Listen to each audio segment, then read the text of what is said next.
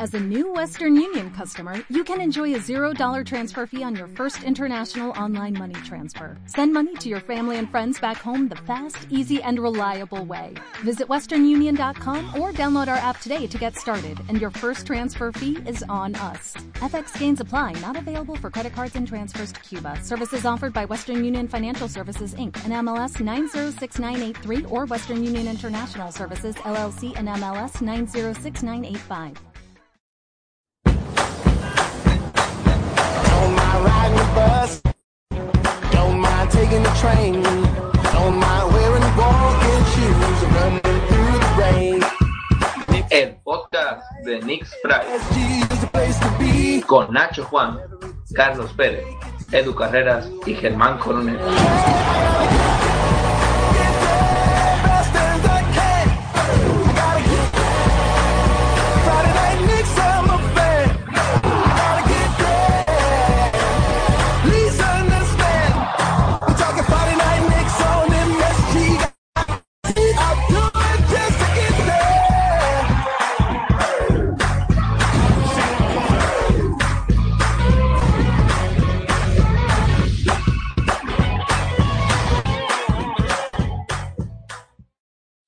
Hola, ¿qué tal? Muy buenas tardes a todos. Estamos aquí ya desde el podcast de Knicks Pride.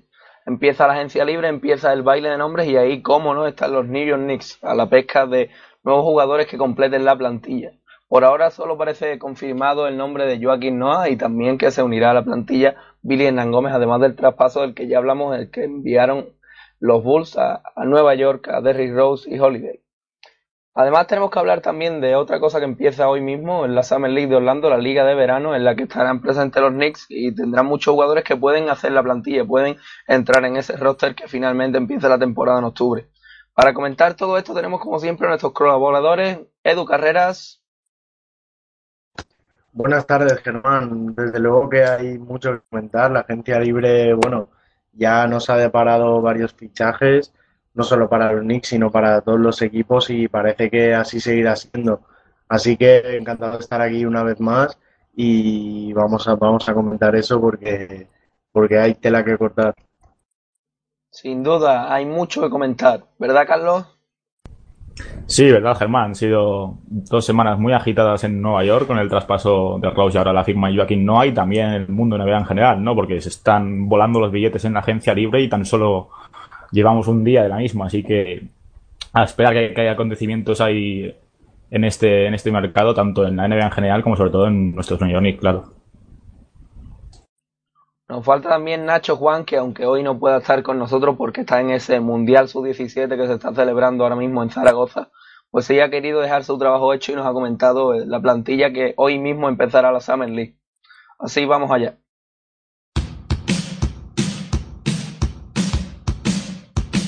Si te gusta el baloncesto quieres disfrutar del mejor programa de radio donde la NBA, la Euroliga, la ACB, el baloncesto femenino, las entrevistas con las mejores jugadoras, no te lo has de perder en pasiondeportivaradio.com todos los sábados de 9 y media a 11, vuestro programa de baloncesto para todos los amantes del balón naranja. Un saludo de Paco Muñoz, Falta Personal. Recordar todos los sábados de 9 y media de la mañana a 11 de la mañana, desayuna con el baloncesto.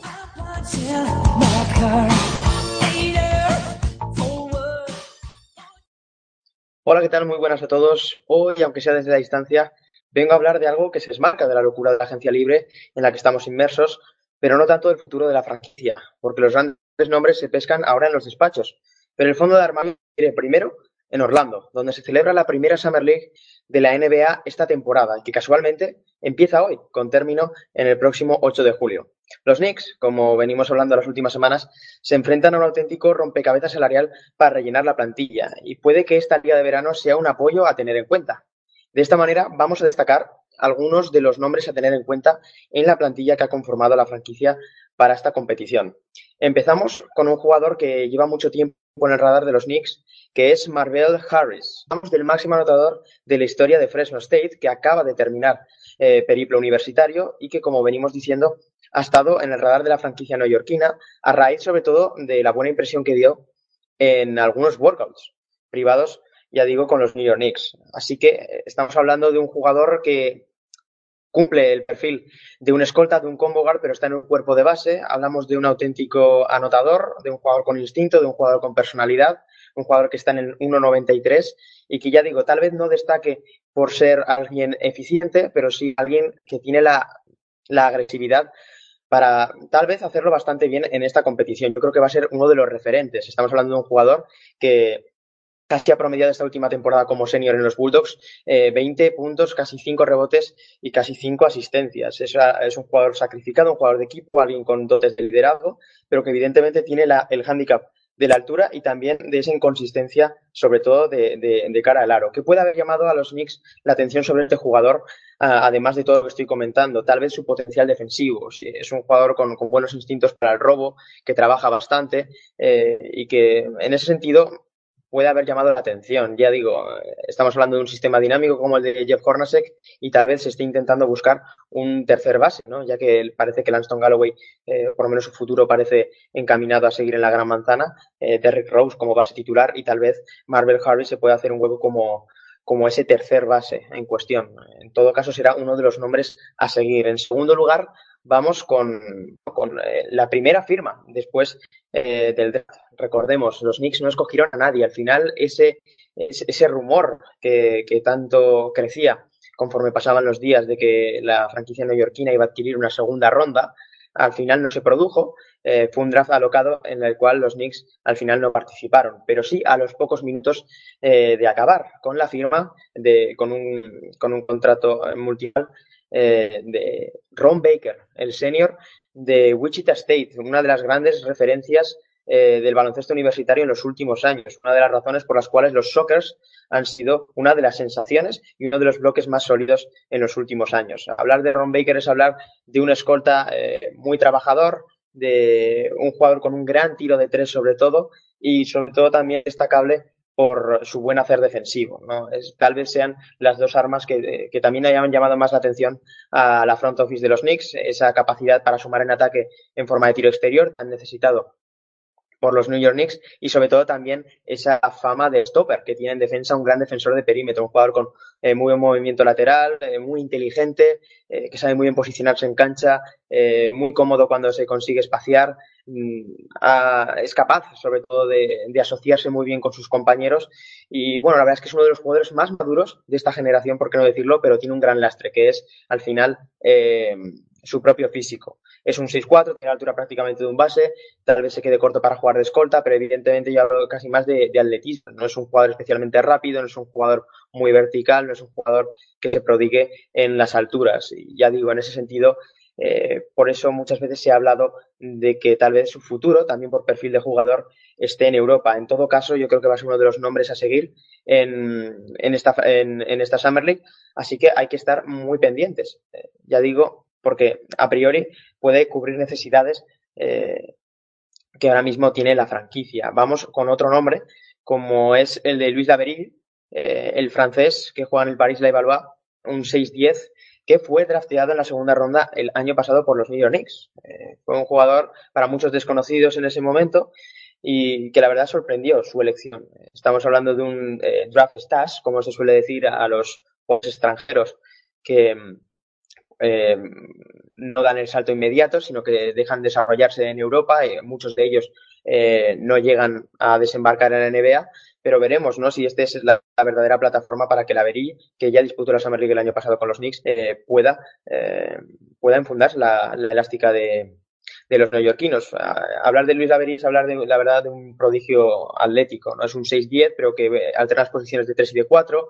Eh, pues bueno, cumple un perfil eh, que, al que se ajustan muchos jugadores franceses en los últimos años, ¿no? Un jugador eh, muy, muy, muy atlético, con gran envergadura, eh, muy destacado atrás por esas condiciones físicas, que en ataque está algo limitado, pero en este caso se ha ido desarrollando eh, con una sobriedad también reseñable, ¿no? ya que eh, esa altura y también esa indefinición en cuanto a puesto le han llevado a ser, en la última temporada al menos, prácticamente un cuatro abierto, ¿no? alguien que ha mejorado bastante su tiro, así que serán uno de los factores a tener en cuenta en, un futuro muy próximo, ¿no? Veremos hasta qué punto, sobre todo, el rol que tiene teniendo en cuenta que disputó el año pasado la Summer League, así que veremos, ¿no? Otro nombre a destacar, eh, tengo aquí a JP Tokoto, el producto de North Carolina, eh, que ha jugado esta última temporada en, en el equipo afiliado de los Oklahoma City Thunder eh, en la Liga de Desarrollo. Estamos hablando de un jugador muy versátil,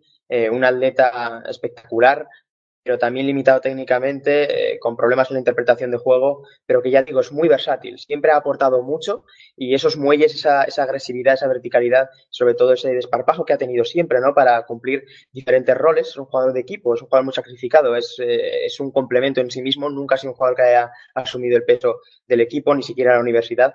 Pero ya digo, tiene condiciones atléticas y sobre todo tiene un pedigrí universitario que le avala como alguien que puede aportar por lo menos de armario en un equipo NBA. Su temporada tal vez no haya sido brillante en, en la D-League, pero sí que ha aportado, ¿no? Son 11 puntos, eh, cuatro rebotes y dos asistencias, también dos robos. Es un jugador que ya digo, atrás puede destacar bastante. La verdad es que es un jugador muy agresivo y para mí uno de los proyectos más, eh, más intrigantes de cara a esta liga de verano. Eh, también tenemos otros nombres interesantes. Eh, este más veterano, eh, el más veterano, eh, si no me equivoco, de, de, de todo este plantel de los New York Knicks en la Summer League, que es Joan Summers, este exjugador de Georgetown, que bueno, eh, conocido aquí en España porque jugó en Gran Canaria. Estamos hablando de, de, un cuatro abierto, de un jugador que parecía predestinado a jugar de tres, pero que al final le faltaba velocidad, le faltaba esa explosividad también en primer paso, pero que ya digo, es un jugador que en Europa ha destacado mucho, por, sobre todo por, eh, porque es un jugador bastante corpulento, es un jugador que, tiene calidad, tiene, muchos recursos para, finalizar y ese, esa combinación de tiro de tres y, y sobre todo volumen para entrar a, a, canastas siempre han llamado mucho la atención. Ha hecho una gran temporada en la Liga de Desarrollo, ha sido uno de los máximos anotadores. Ha jugado, de hecho, en el equipo afiliado de los New York Knicks, en los Westchester Knicks, donde ha promediado 25 puntos y 10,3 rebotes. Ha sido eh, probablemente el mejor jugador de la plantilla durante esta temporada, así que ha hecho méritos suficientes para hacerse un hueco por lo menos en la Summer League. Para mí es uno de los favoritos, tal vez a ganarse un contrato aunque no sea garantizado y estar en el training camp de los New York Knicks. Para mí eh, posiblemente sea el jugador más destacado a corto plazo eh, de esta liga de verano. Ya digo, eh, cumple muy bien los perfiles que se piden hoy en la NBA, tuvo sus destellos. En, en, la NBA, siempre muy inconsistente, siempre yendo de un lado para otro, pero al final es un jugador que ya digo, eh, por la etiqueta que presenta, pues puede ser eh, un jugador interesante. También tenemos a, posiblemente al jugador más mediático eh, los presentes, que es Marshall Plumlee, es el tercero de los Plumlee, procedente también de Duke, que ha cumplido su periplo eh, universitario, un jugador que al final aparca, eh, por lo menos de momento, eh, ese, esa voluntad de ser militar, era alguien que, que estaba eh, bueno, está dispuesto a enrolarse en el ejército americano, pero que va a probar con el baloncesto profesional. Así que tenemos los New York Knicks. Evidentemente, la saga Plan Lee continúa. A muchos le cantan. Lo cierto es que este Plan Lee también cumple, eh, pues, algo. Bueno, eh, entra dentro de, de, de, de, la saga en cuanto a que es un jugador alto eh, y es un jugador muy intenso, es un jugador muy sacrificado, pero es mucho más limitado que sus, eh, de sus hermanos, tanto con Miles como con Mason. Es un, es un jugador que en Duke eh, siempre ha estado a la vera de Krzyzewski, de Coach K, por, ya digo, por su intensidad, por esa actividad, sobre todo en el rebote, que es lo que puede hacer, que es lo que puede aportar. Eh, es un jugador muy limitado eh, ofensivamente hablando, es un jugador, bueno, pues eh, habituado simplemente a finalizar jugadas, es un jugador bastante contundente y es un jugador que, que no tiene miedo, que tiene mucha garra y que en ese sentido, pues bueno, puede gustar bastante eh, al front office de los Knicks. La verdad es que me llamó mucho la atención, ¿no? Que se apostara por él, pero lo cierto es que ante la necesidad de interiores, pues bueno, eh, puede ser alguien a tener en cuenta. Pero ya digo, tenemos que hablar de Plumlee como un jugador que a día de hoy se aleja mucho de los estándares, eh, por lo menos técnicos de calidad que, que, puede pedir la NBA. De todos modos, vez lo que pueda compensar con, con intensidad, con capacidad defensiva eh, ya digo, es un jugador maduro, que eso sí que lo tiene eh, eh, como aval. Así que veremos, ¿no? Sobre todo lo, los minutos con los que cuenta, porque al lado va a tener a un jugador también viejo conocido aquí en, en España, como es Ognen Kuzmic, el exjugador de Unicaja, el, el bosnio, que viene de hacer una temporada, eh, bueno, algo inconsistente, pero de cumplidora con el Panathinaikos griego, y que sobre todo ha destacado mucho en, en workouts, no de draft, evidentemente, porque este jugador en su día ya jugó, por lo menos, eh, hizo amago prácticamente, eh, estuvo en el ostracismo de los Golden State Warriors, estuvo tiempo en la Liga de Desarrollo y al final ha acabado en los Knicks a raíz, ya digo, de unos entrenamientos privados de agentes libres, de jugadores de la D-League que antes de los del draft también pudieron exponerse y dio muy buenas sensaciones, sobre todo en cuanto a movilidad y en cuanto a definición cerca del aro. Es un jugador que, que tiene touching para, ya digo, eh, terminar en la zona pero es un jugador que peca de, de blando. Estamos hablando de, de un 2'14-2'15, tiene muy buena altura, evidentemente, tiene las condiciones físicas eh, en cuanto a envergadura y altura que llaman mucho la atención, pero le falta corpulencia física, le falta músculo y tal vez le falte un punto de, de, lo que tiene Marshall Brownlee, ¿no? De, tener un poquito de gen competitivo que, no tiene el bosnio. Pero de todas formas, eh, dado el caché que, que, se ha ganado en las últimas semanas, por lo menos en, en, este mundillo, parece que va a ser uno de los hombres a tener en cuenta de los New York Knicks. Así que bueno, en cuanto a la pintura, la verdad es que tenemos varios nombres a destacar. Sin embargo, no vamos a acabar con Kulmich el apartado interior, ya que vamos con uno de los nombres eh, más interesantes y atractivos, sobre todo por lo desconocido. Hablo de Devin Booker, evidentemente no el escolta de los Phoenix Suns, pero sí el hermano del jugador de los Utah Jazz, Trevor Booker. Hay que presentar a Devin Booker primero como el MVP la temporada pasada de la Liga Francesa, jugador del Salón francés y producto de la Universidad de Clemson, un 6-8, un 4 muy atlético, muy portentoso físicamente, tal vez algo limitado técnicamente, eh, sobre todo está muy cómodo en situaciones de continuación, en el juego sin balón, es un jugador con mucho desparpajo para ganarse la posición y sobre todo es un jugador contundente, eh, es un jugador que le gusta mucho eh, acabar en el aro, es un jugador que está cómodo en, el juego aéreo, como me gusta decir a mí, así que tal vez estemos hablando de unos posibles tapados de los New York Knicks en esta cita. Eh, otro nombre a destacar, Jason Randall, un jugador al que seguro también se acuerda Carlos Pérez, aquí nuestro compañero, ¿no? Como líder, sobre todo, de esa Stanford tan competitiva de hace apenas unos años. Hablar de Jason Randall es hablar de, de, un jugador eh, de un jugador muy anotador, eh, de un jugador muy cómodo, ya digo, también en, situaciones de transición y sobre todo de un gran tirador. Eh, también fuerza con facilidad faltas, eh, tiene buena cabeza, es un jugador que toma en general buenas decisiones, que tiene dotes de liderazgo y que sin embargo eh, no se ha podido ganar hasta ahora un puesto en la NBA, no fue drafteado el año pasado, sobre todo por su problema de altura. Es incluso más bajito que Marvel Harris y tal vez tenga más perfil de escolta que el primero.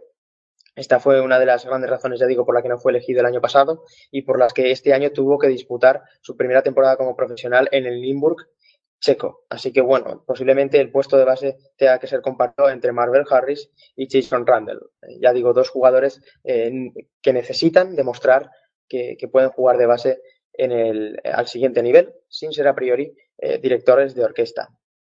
Eh, por último, vamos con posiblemente el más conocido eh, de todos los nombres de aquí. Eh, lo he dejado el último porque tal vez sea el que más tenga que demostrar, el que a priori eh, tenga más galones eh, de toda esta plantilla, que no es otro que Clean Anthony Early, eh, más conocido esta última temporada eh, por ese fatídico accidente, por llamarlo de alguna manera, en el cual fue rival en una pierna.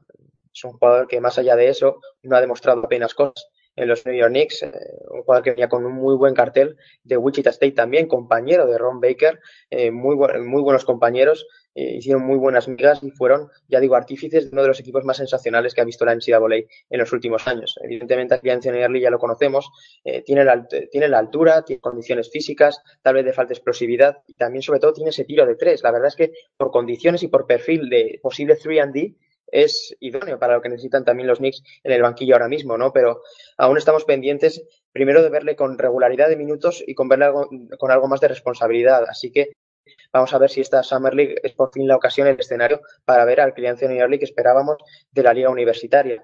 Y otros nombres eh, eh, que, no he nombrado es el de Suleiman Diabaté, tal vez el jugador menos conocido de los presentes, eh, un base marfileño también procedente de la Liga Francesa, del Rouen concretamente, que, se, era el tercer base a priori de, de, la franquicia neoyorquina en la Orlando Summer League. Así que bueno, esto ha sido todo en cuanto al análisis individual. Vamos a repasar algunos de los nombres una vez más, más destacados de esta plantilla. Tenemos sobre todo a Ron Baker, tenemos a Devin Booker, a Clint Anthony Erling, Marvel Harris, Owen Kuzmich, Luis Laverie, Marsha Plumlee, Jason Randall, Dajon Summers y JP Tokoto. Y como nombres más secundarios, que tal vez puedan dar la sorpresa, quién sabe, están el egipcio Asem Marey, el producto de Virginia Kill Mitchell y el recientemente nombrado Suleiman Diabaté. Recordemos, en esta Summer League, Jeff Hornacek va a ser el entrenador del equipo. Así que veremos esos primeros detalles, esos primeros destellos del sistema que vaya a implantar. Veremos tal vez algo del dinamismo de los Phoenix Suns, algo del triángulo. Seguramente puede haber un popurrí interesante dentro del caos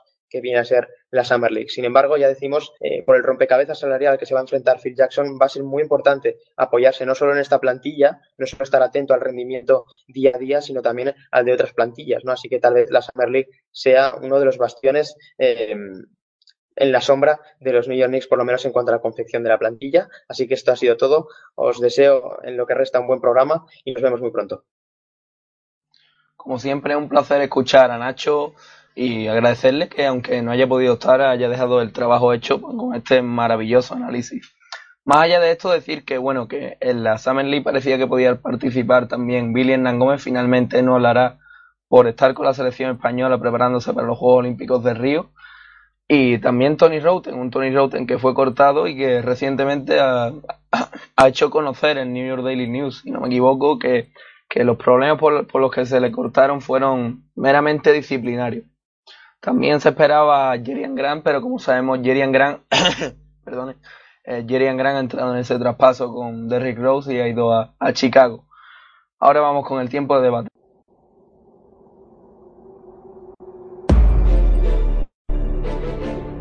Todas las noches de jueves a viernes a las 12 tienes una cita con Pasión NBA. El análisis más completo de la actualidad de la mejor liga del mundo. Dirigido y presentado por Enrique García y con los mejores analistas de Pasión Deportiva Radio. Andrés Monge, David Uña, Óscar Periz y Álvaro Carretero. Estadística avanzada, los mejores de la semana, tertulia, Liga Universitaria, sección histórica y partidos recomendados. Todo en un mismo programa. Ya ves, de jueves a viernes a las 12 y después en podcast. Entérate de todo lo que ocurre en la NBA con Pasión NBA.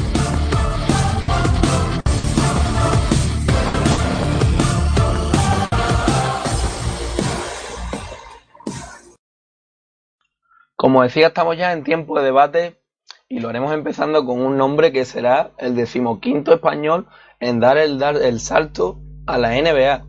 Hablamos del el pívot hasta ahora jugando en Real Madrid, también lo hizo en Baloncesto Sevilla, Billy Hernán Gómez, que firmará con la franquicia, ya lo han confirmado tanto él como Jehon Nasek, por unos cuatro años y unos cuatro con cinco millones. ¿Qué os parece? A mí me parece una, una incorporación interesante, sobre todo porque el dinero que, tenemos libre para la agencia libre debería ser para, para otro perfil de jugador y creo que, que, Billy Hernán Gómez tiene, tiene un buen potencial. Sí que, bueno, quien, quien lo haya visto más, yo no he tenido el gusto de ver demasiados partidos suyos, comenta que, que está un poquito verde y demás, pero creo que es buena opción darle, darle esta oportunidad a día de hoy y que tenga su, su, hueco en la plantilla, incluso que pueda jugar bastantes minutos, porque como hemos comentado más de una vez, el frontcourt suplente de los Knicks ahora mismo solo cuenta con Kylo Quinn y antes de, de, fichar a otros jugadores se podría apostar por lo que por lo que ya es nuestro si, si lo traemos. Así que yo lo veo buena opción. Hernán Gómez puede ser un jugador de rotación válido quizá no al principio, quizá necesite un periodo de adaptación que, bueno, hubiese empezado en esta Summer League, pero, pero ya has comentado que está con la selección española, pero, pero bueno, yo lo veo una, una incorporación interesante. Yo, a expensas de valorar primero la incorporación de William Hernán Gómez a la plantilla, lo que está claro es que, que los Knicks confiaban en él, ¿no? Han mostrado desde, desde, el primer momento que querían contar con sus servicios esta primera temporada y, yo creo que el propio Will ha sentido esa confianza y ha decidido cruzar el charco ¿no? para enrolarse con, con, los de Nueva York la próxima temporada. Yo creo que también va a depender un poquito de, de, del rol que se le dé, porque yo ya comenté que no lo he visto demasiado, pero si está tan verde como se comenta, va, va a costar ¿no? involucrarle en la rotación desde el principio y puede o no habría que descartar que, que pase unos cuantos partidos en la Summer League, ¿no? Para, digo en la Summer League, en la D-League, perdón, para, para, para, rodarse ¿no? en el baloncesto americano y hubiese sido muy buena ¿no? la opción de, de, acudir a la Summer League para, para ello, pero por suerte no va a poder ser. Y bueno, también, como digo, dependerá del rol, pero por, por suerte tenemos a Porzingis que compartió con el en, en Sevilla para, para intentar por lo menos, aunque no sea a nivel baloncestístico, a nivel cultural, adaptarle ¿no? a la ciudad y, y a lo que es la NBA y bueno, es un buen activo para el futuro que todo acabe y también por la necesidad que hay ahora mismo en el frontcourt no, no está de más contar con él. Bueno, cuando hablamos de Billy debemos hacerlo de un jugador que, que, bueno, sabemos que no ha tenido mucha oportunidad con el Real Madrid, pero que ahora en los Juegos Olímpicos con la selección española, eh, pensando en que entre, dentro de esos 12 elegidos para los Juegos finalmente, pues puede tener cierta importancia porque sabemos que, que bueno, que Margasol está muy difícil que llegue, que Ibaka no irá finalmente, así que los NBA pues solo, perdón, solo podremos contar con Pau y seguramente Mirotic, así que puede tener importancia, puede ganar confianza y, estar dentro de un vestuario eh, que tiene ya peso, que tiene bastante, eh, bastante nivel, ¿no? Bastante talento y que, y que competirá sin duda hasta, hasta, bueno, hasta entrar a la fase final de, del campeonato. Perdonen que tengo la voz. Eh, ya también debemos hablar de, de la siguiente mm, contratación, que es la de Joaquín Noah. Joaquín Noah, que como sabemos tiene un espíritu competitivo eh, pues, pues indiscutible y que en este sentido puede ayudar mucho a, Billy como mentor quizás y también en, bueno, en, esa tarea de, de, inculcarle el valor competitivo del que hablamos a un jugador que no ha tenido muchas oportunidades de, de, de ser, pues eso, ¿no? Un, de tener ambición, por así decirlo. Sobre Porzingis, bueno, como comentaba Carlos, han compartido equipo y es por eso que será muy importante en su adaptación a la franquicia, tanto eh, a la franquicia como la NBA, ¿no? A esos focos que ahora tendrá y, y en definitiva a la adaptación a un, a un, mundo totalmente distinto al del baloncesto europeo. Allí tendrá que soportar eh, muchos focos sobre él, como hemos comentado, y, y, bueno, en definitiva levantar mucha expectación, mucha expectativa que, que, no sabemos si se verá correspondida con su nivel, con su juego, pero que, que le facilitará tener a Porzingis al lado. Además debemos decir que ese contrato de cuatro años que le une a la franquicia pues le hace tener, eh, eh, pues manifiesta una, una confianza en su progresión y en tenerle en la plantilla a, largo plazo, ¿no? ahora pasamos al siguiente, al siguiente nombre que es el de Joaquín Noah, este pivot que llega ahora eh, desde Chicago, firma como agente libre, 18 millones anuales por cuatro años, ¿qué os parece? Bien, la, la contratación de, de Joaquim Noah a mí me gusta, me gusta por lo que es el jugador. Lo que no me gusta tanto es el, el contrato y sobre todo su duración.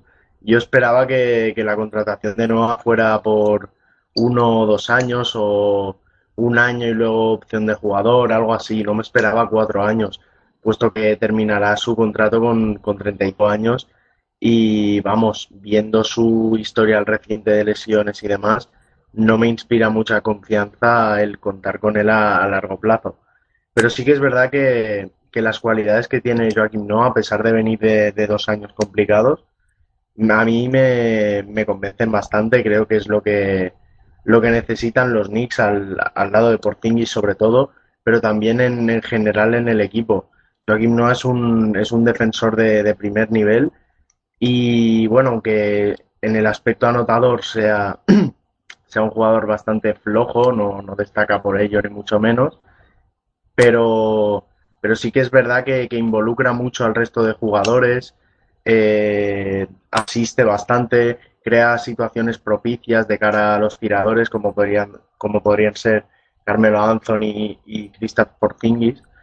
Y, bueno, en general yo creo que, que si las lesiones lo respetan, puede, puede ser un jugador que aporte muchísimo al equipo y que nos pueda dar un, salto de competitividad importante. Otra cosa es ver cómo está a nivel físico. Pero bueno, habrá, habrá que confiar en, en, la elección de Phil y ya digo, yo creo que todo pasa por, por su estado de salud. Yo estoy en la línea de Edu. Yo creo que el fichaje de Joaquín Noah por los Knicks tiene pros y contras. En los pros destacan que bueno que si Tasano es un jugador realmente que yo creo que sí que da un impulso con respecto a, a Robin López, ¿no? En el puesto de center, pero estando eso al 100%, es un jugador que, puede tener impacto en los, en ambos lados de la cancha. aunque como ha comentado Edu, a nivel anotador es un jugador muy limitado, pero sí que puede facilitar la vida a los anotadores, ¿no? que ha demostrado ser a nivel ofensivo su gran especialidad.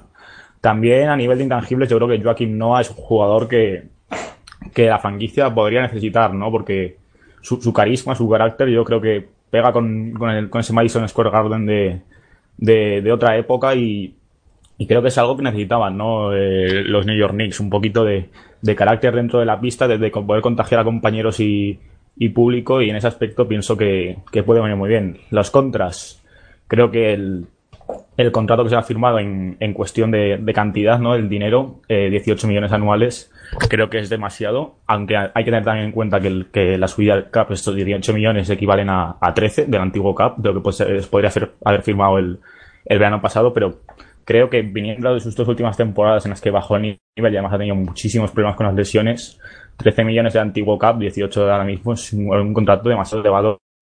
No hay que, que limita, ¿no? La, la acción de, de, la en la agencia libre que fichar muchos jugadores de banquillo y un escolar todavía.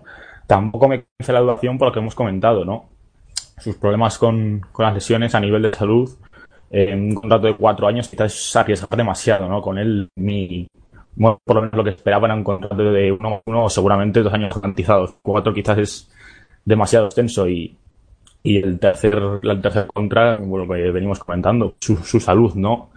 Yo creo que añadir a Derrick Rose, ahora Joaquim Noah, es un poco ir a la, hipótesis de si estarán sanos, ¿no? Si, si recuperarán el, el nivel y, y, quizás es demasiada incógnita para la próxima temporada. Es un poquito eh, jugar al, al, todo nada, pero bueno, que cabe duda que, es un, que si está sano es una muy buena incorporación y que está claro es una apuesta de Phil, ¿no? Porque a, ha querido traerle desde el primer momento, la voluntad de jugar también ha venido aquí a, a Nueva York y, y, ha confiado en él.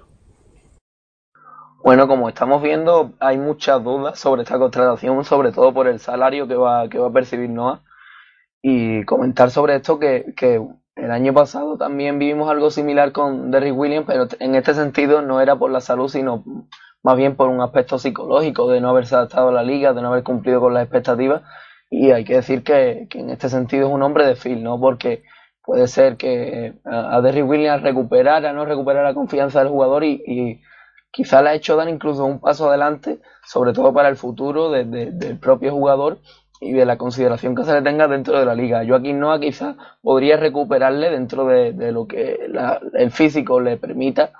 Y bueno, además decir que, que es perfecto para dar para el siguiente nivel, ¿no? Para dar un paso adelante porque de esos jugadores que, que tienen mucha garra, que, que, se le conoce sobre todo por el carácter competitivo y por ser muy ambiciosos. Ya le hemos visto en Chicago ser eh, quizá de quien más per mejor personificaba lo que, lo que Tonti Boydó siempre ha querido que, que, fueran sus equipos, siempre ha querido demostrar en, en sus plantillas. Y bueno, pues a Nueva York quizá le venga de perlas porque también es un facilitador, como comentaba Carlos, y respecto al juego eh, yo creo que se puede estar muy bien sobre el papel. El problema es que la suerte no va nunca con Nueva York. Generalmente no suele ir con Nueva York y, y rara vez eh, pues, pues va con ella, ¿no? Porque rara vez va con la ciudad y va con los New York Knicks porque dentro de, de, de, lo que hemos visto en los últimos años, si algo puede ir mal, va fatal, no, no va mal. Así que bueno, veremos si, si se puede mantener sano, si, hacer, si puede hacerlo y si por una vez la suerte va con los Knicks, pues será el fichaje quizás perfecto, ¿no? Y, y, el contrato, la duración del contrato también crea bastantes dudas, como comentaba Carlos. Ahora ya siguiendo con el juego interior, vamos a hablar de, de un Amar Studamayer que ya conocemos y que ahora parece que está abierto a volver a la franquicia y dice que es una gran oportunidad para él. ¿Cómo lo veis? Bueno, sobre, sobre Amar Studamayer, sí que es verdad que sería una, una incorporación interesante para, para lo que es el juego interior a nivel de, de ser el, el, mejor suplente dentro de, de, ese rango de jugadores. Pero vamos, yo no le daría más de, de, lo que es el mínimo de veterano. Todos sabemos, y en Nueva York mejor que nadie, los problemas de rodilla que, que bueno, viene arrastrando desde hace tiempo, aunque lleve un par de añitos sano. Y bueno, con, con el dinero que ha sacado de Nueva York y el rendimiento que dio por las lesiones, yo más del mínimo de veterano no le daría. si acepta firmar por, por esa cifra, creo que sería un fichaje estupendo.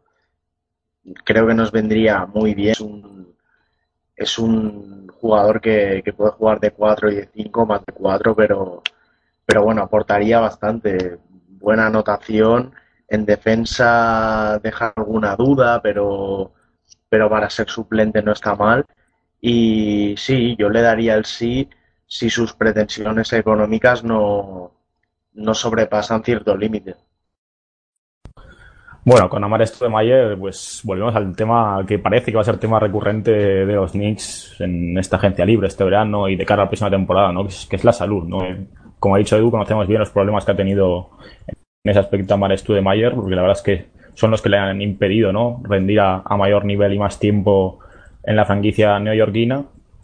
Eh, si, si logra superarlos o mantenerse con sano con regularidad, quizás pueda ser una opción interesante viendo que el frontcourt de los Knicks lejos de, de Noah y Porzingis pues no es que no es que tenga una, calidad de, de, suplente demasiado elevada ¿no? y podría dar unos minutos aunque limitados eficientes sobre todo como ha dicho Edu en, en el apartado ofensivo además a nivel pues yo que sé simbólico pues sería un, un jugador que bueno que ha tenido en cierto modo el, el cariño en Nueva York durante durante unos años aunque quizás se fuese diluyendo bueno, por el contrato que, que cobraba y, su rendimiento en base a él.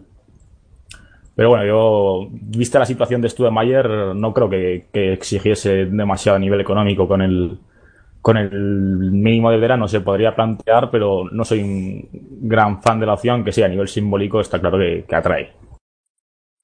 Bueno, viendo las llegadas de Rose, de Noah, ahora está posible de Amar Studemayer, aunque parece que no hay oferta de la franquicia, todo hay que decirlo, pues me atrevería a bromear y decir que entonces el máximo habría que, el máximo salarial habría que ofrecérselo a un médico, ¿no? A un médico para que tratara esas rodillas que, que tanto daño han hecho a estos jugadores.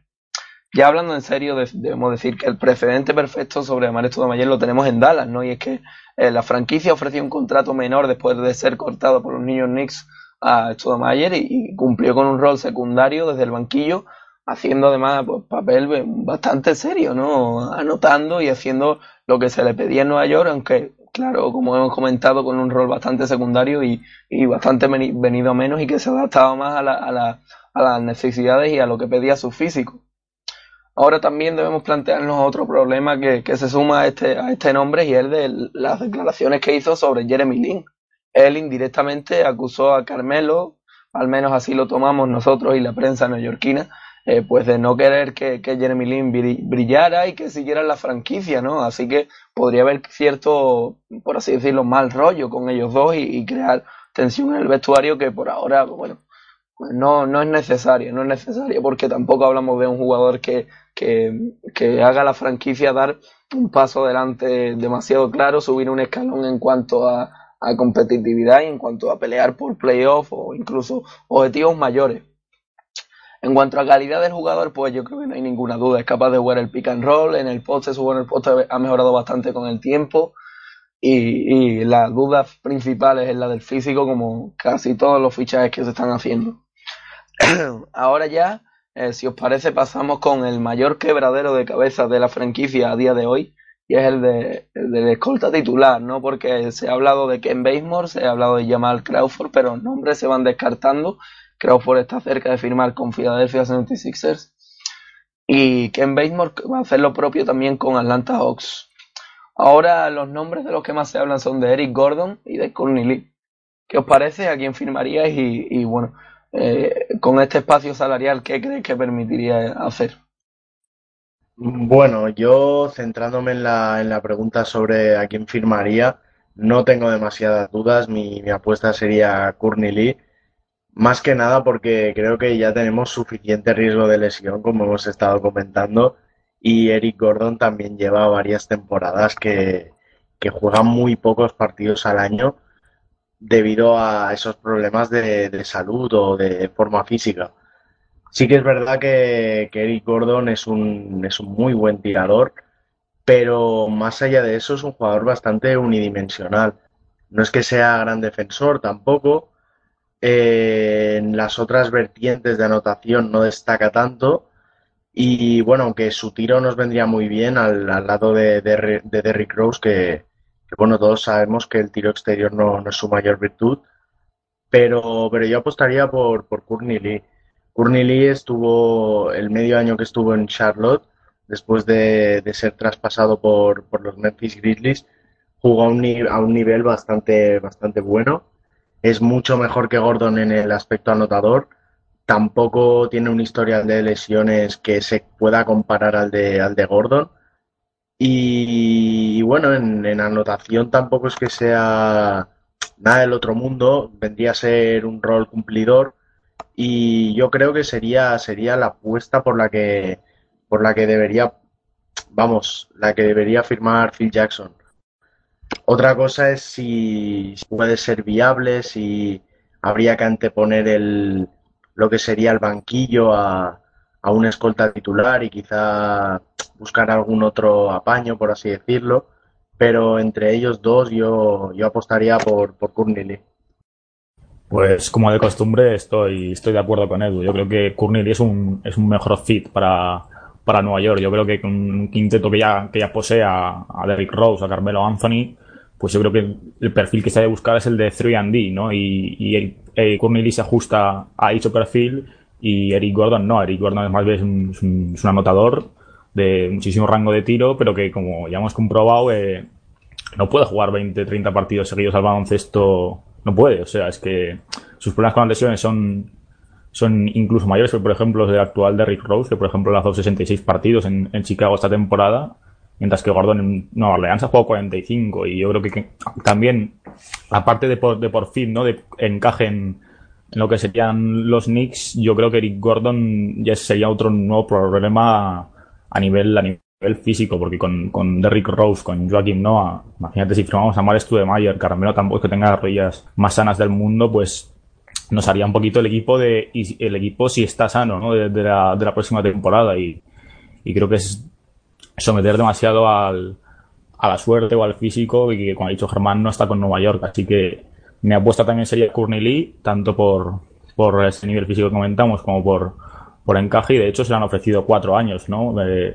Al, como ha informado Ian Birley, a los Knicks le quedan 12 millones de espacio salarial para firmar jugadores. Viendo los contratos que han firmado Ken Basemore y Van Turner, eh, pues estaría complicado, ¿no? Firmar a Courtney Lee por, por esa cantidad, pero esperemos que así sea. Sobre Eric Gordon yo prácticamente no tengo nada que aportar, decir que que bueno que las dudas que plasmáis vosotros sobre el físico y sobre el salario es, es principalmente las que yo tengo también, no las que yo comparto con vosotros. Y es que eh, viene de no jugar ni 45 partidos la temporada pasada y de ser parte de esos, de esos principales problemas que tenían los Pelicans con también Drew Holiday, Tyreek Evans un backcourt plagado de lesiones y, y que, que, parecía incluso un virus, ¿no? Un virus, ese problema físico.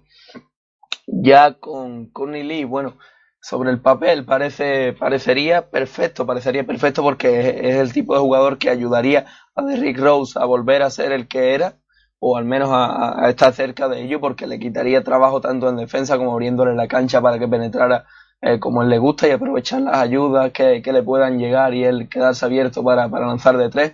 Y en este sentido, pues, pues Lee cumple a la perfección. Es un 3D, como decía Carlos, y que vendría muy bien. Ahora, sobre eh, los salarios disponibles, el dinero que hay disponible para contratar jugadores, pues hay unos 15 millones y estamos hablando de que otros como Fournier, como Ken Basemore, están firmados cifras por encima de los 10 millones sobradamente, ¿no? Entonces, a día de hoy eh, parece muy complicado y quizá en este sentido haya que hacer maniobras jugando con, con años futuros, ¿no? Porque para la temporada que viene Derrick Rose dejará libres 21 millones. Así que se podría ofrecer un contrato ascendente, ¿no? Hacer algo así, pensar algo así, y que a día de hoy pues no ocupe tanto, tanto margen, porque sabemos que tenemos una plantilla con 8 jugadores eh, y con 15, 15, 14 millones disponibles, lo cual es bastante poco para tanta necesidad, ¿no? Así que es un tema bastante complicado. Ahora, si os parece, vamos a, a, responder a unos comentarios que nos dejaban en el anterior podcast. Y el primero es el de Luis Miño, que nos preguntaba si no puede ser Billy el pivo que busca a los New York Knicks. Y también nos preguntaba por Rondo, que si siendo Oye Hornacek el entrenador no pueden ir a por Rondo y jugar con dos bases de talento como son Rose y el propio Rondo.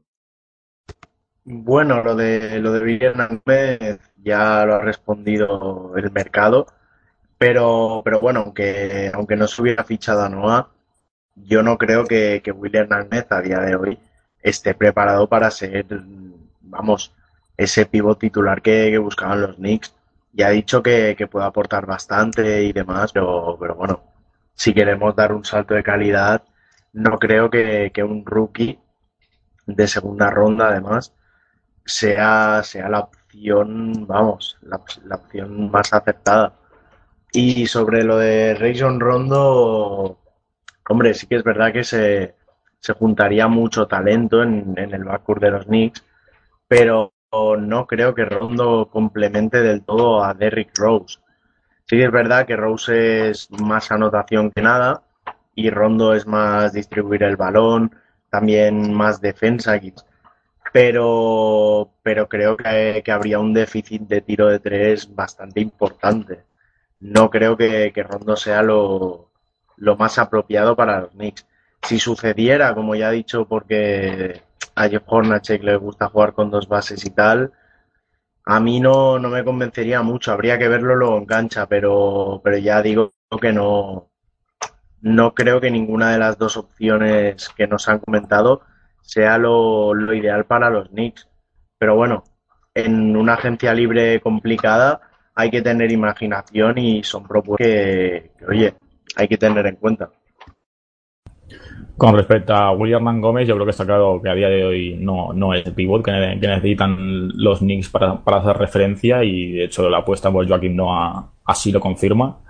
Pero bueno, eh, depende de su desarrollo, estaría por ver en el futuro, ¿no? Pero está claro que a nivel de presente pues no lo es. Y con respecto a Rondo, yo como Edu pienso que no, que no es complementario con Derrick Rose, que el déficit, eh, como comenta el de, de tiro exterior, sería enorme en, en, en el quinteto en el backup por lo menos y, y creo que pese a que ya sabemos que Hornacek jugó con dos bases en Phoenix, eh, no creo que sean dos perfiles que, se adapten y a ellos, ellos mismos y, y, pienso, en mi opinión, que es mejor tirar por, por una escolta 3D, como os comentado, que, es, que sería Lee, ¿no?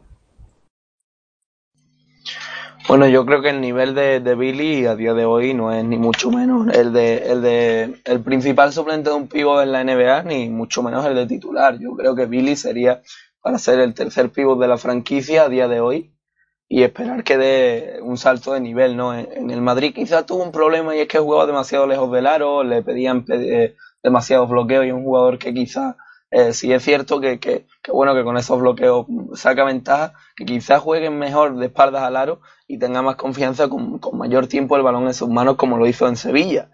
Ahora en Madrid le hemos visto jugar menos y, y, y cuando ha jugado quizás menos cómodo, ¿no? Ahora en, en, Nueva York se le espera un rol principalmente secundario y de unos 10-15 minutos por partido.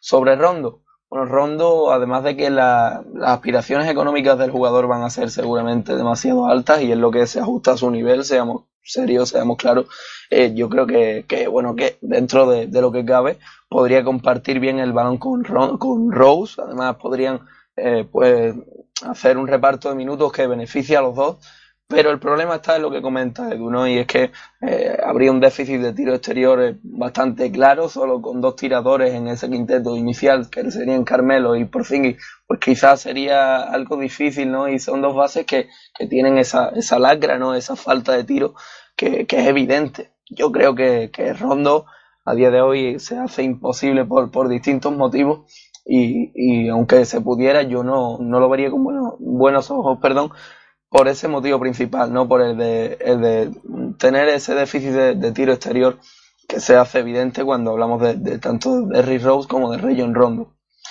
Ahora me gustaría comentar eh, un comentario que, que hacía Joaquín, eh, un oyente bastante fiel a nuestro podcast, y es que él comentaba que, que se debe, como que se debe hacer habitual esto que, que vemos hoy, que vemos en estos días, y es que el no traspasar ninguna ronda del draft yo lo veo bastante bien, ¿no? Yo creo que es algo que, que Phil Jackson tiene bastante claro y que de hecho él está intentando conseguir algunas más porque él tiene claro que el futuro importa, a él le importa bastante el futuro y lo, lo estamos viendo con Jerry Grant en su día, ahora con Billy, con Porzingis y seguramente con Ron Baker y o eh, Marshall Bradley, ¿no? Ya veremos quién, si alguno más de, esta plantilla de la Summer League hace, hace el roster, hace la plantilla y puede firmar un contrato contrato garantizado, pero parece que el futuro importa y que a Joaquín no le quede ninguna duda que no se regalarán rondas como se ha hecho en el pasado. Ahora me gustaría pedirle a Carlos un comentario sobre el draft, eh, del que ya hemos hablado, ya hemos escuchado, mejor dicho, hablar a, Nacho así de, pasada, porque principalmente se ha centrado en la Summer League, pero me gustaría que Carlos, que también sigue bastante la, liga universitaria, hablara de este draft. ¿Qué te ha parecido los movimientos, o mejor dicho, falta de ellos de los Knicks bueno, con respecto a los Knicks, eh, yo creo que todos esperábamos, ¿no? Por los workouts que, se realizaron en el que la franquicia se moviese, pero yo creo que, fue con los activos que había, porque ya comentamos, ¿no? Que había cuatro o cinco jugadores para conseguir una segunda ronda y realmente iba a ser complicado, ¿no? Yo creo que vieron que no podían conseguir una segunda ronda alta o, así lo vio Phil y conforme fue bajando y fue bajando la posibilidad de escoger un pick entre el 30 40, ¿no? 30 45, yo creo que más allá de la mitad de segunda ronda, Phil Jackson que quizás no merecía la pena, ¿no? Y espero al mercado de agentes libres por el que bueno, se ha firmado de momento a Marshall Plumlee y a Rob Baker, que parece que son los máximos candidatos a hacerse un hueco en el roster y también tiene sus opciones Marvel Harris, así que con, con respecto a, a los Knicks yo creo que, que es lo que pasó. Bueno, un draft bastante sorprendente en el que entraron nombres en puestos bastante altos que nadie se esperaba, ¿no? Yo creo que fue un draft maravilloso, realmente uno de los más entretenidos de, los últimos años, lejos de valorar, como ya hemos comentado en otros programas, el, nivel general de este draft, yo creo que, que tuvo de todo, ¿no? Eh, por ejemplo, los Celtics que, estuvieron intentando traspasar ese, ese pick 3, pero al final decidieron apostar por, por Jalen Brown, ¿no? Un jugador, jugador muy físico y de muchísimo carácter que yo creo que queda en el fit para ellos disponible en ese puesto 3 con, muchísimas sorpresas ¿no? en los juegos de lotería, como la elección de Torian Prince en el 12 por parte de Atlanta, ¿no?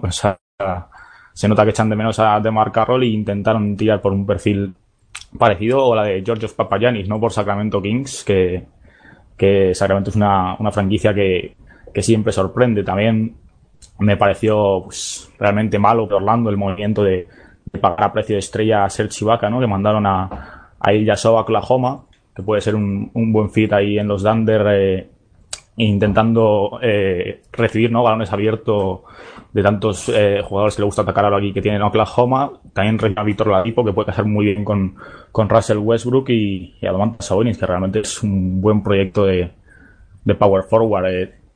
También otro movimiento que, que, me encantó fue el de Phoenix Suns, que quizás pagaron un precio demasiado alto por conseguir la elección 8, la que consigue Marquis Priest, porque tuvieron que dar eh, su, eh, su, número 28 y, rondas futuras, pero, pero bueno, fue, fue una, un buen movimiento en mi, en mi parecer, porque consiguen a Dragon Bender y a Marquis Chris, que son dos alas que tienen ahí dos opciones, a falta de, bueno, en realidad eran los, entre los que se debatían, ¿no? Para elegir el número 4, pues, tiene a los dos. Si, si les sale bien uno, tienen a otro para, para pieza para futuros traspasos y, y fue un buen movimiento, ¿no? En el apartado de robos del draft, me encantó lo que hizo Memphis, que de Jonta Davis, sorprendentemente, el, el pivot pivot de Michigan State, eh, cayó a la segunda ronda y se hizo con él en el 31 y también con Wayne Baldwin tiene un, base atlético y, buen tirador para complementar a, Mike Conley, ¿no? que ya hemos comentado que, ha renovado con Memphis Grizzlies. También, eh, como siempre, San Antonio Spurs fueron de los más listos de la clase, eh, consiguiendo a DeJounte Murray en, en el número 29, que es un potencial robo del draft, un base de muy buen manejo, muy físico, eh, que le gusta penetrar canasta, pero tiene el handicap del tiro, ¿no? Yo creo que quizás lo que, lo que le podido afectar a su, a su stock de draft, pero que en manos de Popovich eh, puede ser un, un jugador que realmente crezca muchísimo. Y ya por comentarlo obvio, las dos primeras elecciones, que al final fueron Ben Simmons para Filadelfia y, y Brandon Ingram para Los Ángeles Lakers, que realmente son dos jugadores que, que tienen pinta clarísima de jugador franquicia, las dos estrellas absolutas de este draft y, y que creo que, en mi opinión, sobre todo en el caso de Ben Simmons, a pesar de esa falta evidente de tío, es un, point, forward, un point forward que va, va a cambiar lo, que ha sido Philly para bien y que es el, el líder, o bueno, quizás no líder en el aspecto del, del carácter, pero sí a nivel de juego que, que necesitaba, ¿no? Esa figura que relance los Sixers poco a poco y, y su dupla con, con Joel Embiid, si este se mantiene sano en ese frontcourt de, de Filadelfia, puede ser lo más interesante de ver en la NBA la próxima temporada. Bueno, pues como, como comenta Carlos, un draft bastante entretenido y en el que los Knicks tuvieron poca actividad y menos de la que esperábamos. También me gustaría preguntarte por Wayne Selden, que, que finalmente no fue drafteado y que se esperaba que los Knicks fueran tras de él, ¿no? Sí, bueno, es que esto es lo de, lo de todos los drafts. ¿no? Hay sorpresas que yo por lo menos no me llego a explicar. El año pasado también, por ejemplo, con Christian Bull, que se esperaba que fuera a estar en primera ronda, al final no fue drafteado. Pues Wayne Selden no, no se esperaba, ¿no? Unas previsiones tan alto, pero yo que es exagerado un jugador con, con su físico, sus capacidades, su tiro, eh, pues Sean que ya comentamos que es un jugador que, peca de inconsistencia y de irregularidad, de que siempre te transmite que, que tiene más de lo, de lo que realmente da, pero yo creo que por características es un jugador claramente NBA y, bueno, había rumores de que iba a firmar en la Summer League con Houston, pero para mí es la, gran joya ¿no? del, mercado de undrafted y a nivel personal me hubiese encantado verlo a los Knicks. Creo que personalmente que es mejor opción que Ron Baker, porque en mi opinión Ron Baker es su techo es ser un, jugador de rol en la NBA y, y Wayne Sheldon quizás pueda ir más allá, más allá ¿no? de, de, lo que de ello. Físicamente es muchísimo más poderoso que, que Ron Baker, pero bueno, eh, fue undrafted y veremos qué futuro le espera. Bueno, pues por ahora su futuro próximo pasa por la Summer League y veremos, veremos cómo lo hace y si se gana un contrato. Ya ahora, bueno, toca terminar con el podcast, ya hemos completado nuestro tiempo, esperemos haber estado a la altura. Y yo personalmente quería pedirle perdón por esta, por esta voz que tengo y es que estoy pasando ahora por problemas de la garganta. Ahora sí nos toca despedirnos y, y, bueno, como suelo decir, si son de los Knicks, no se desesperen, no se aburran, no se bajen del carro, porque cuando empecemos a ganar será demasiado fácil. Hasta la semana que viene, otra vez más en Pasión Deportiva Radio. Buenas noches. Hasta la semana que viene y todos atentos al, al móvil porque la agencia libre se está moviendo.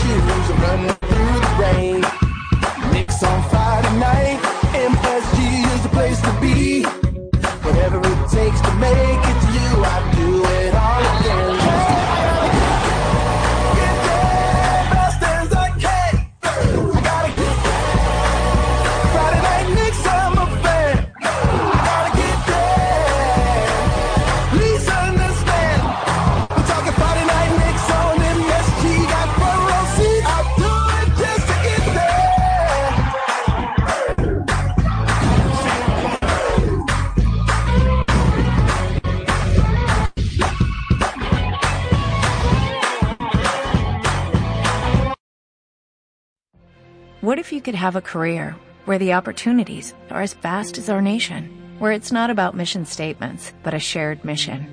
At U.S. Customs and Border Protection, we go beyond to protect more than borders, from ship to shore, air to ground, cities to local communities. CBP agents and officers are keeping people safe. Join U.S. Customs and Border Protection and go beyond for something far greater than yourself. Learn more at cbp.gov/careers.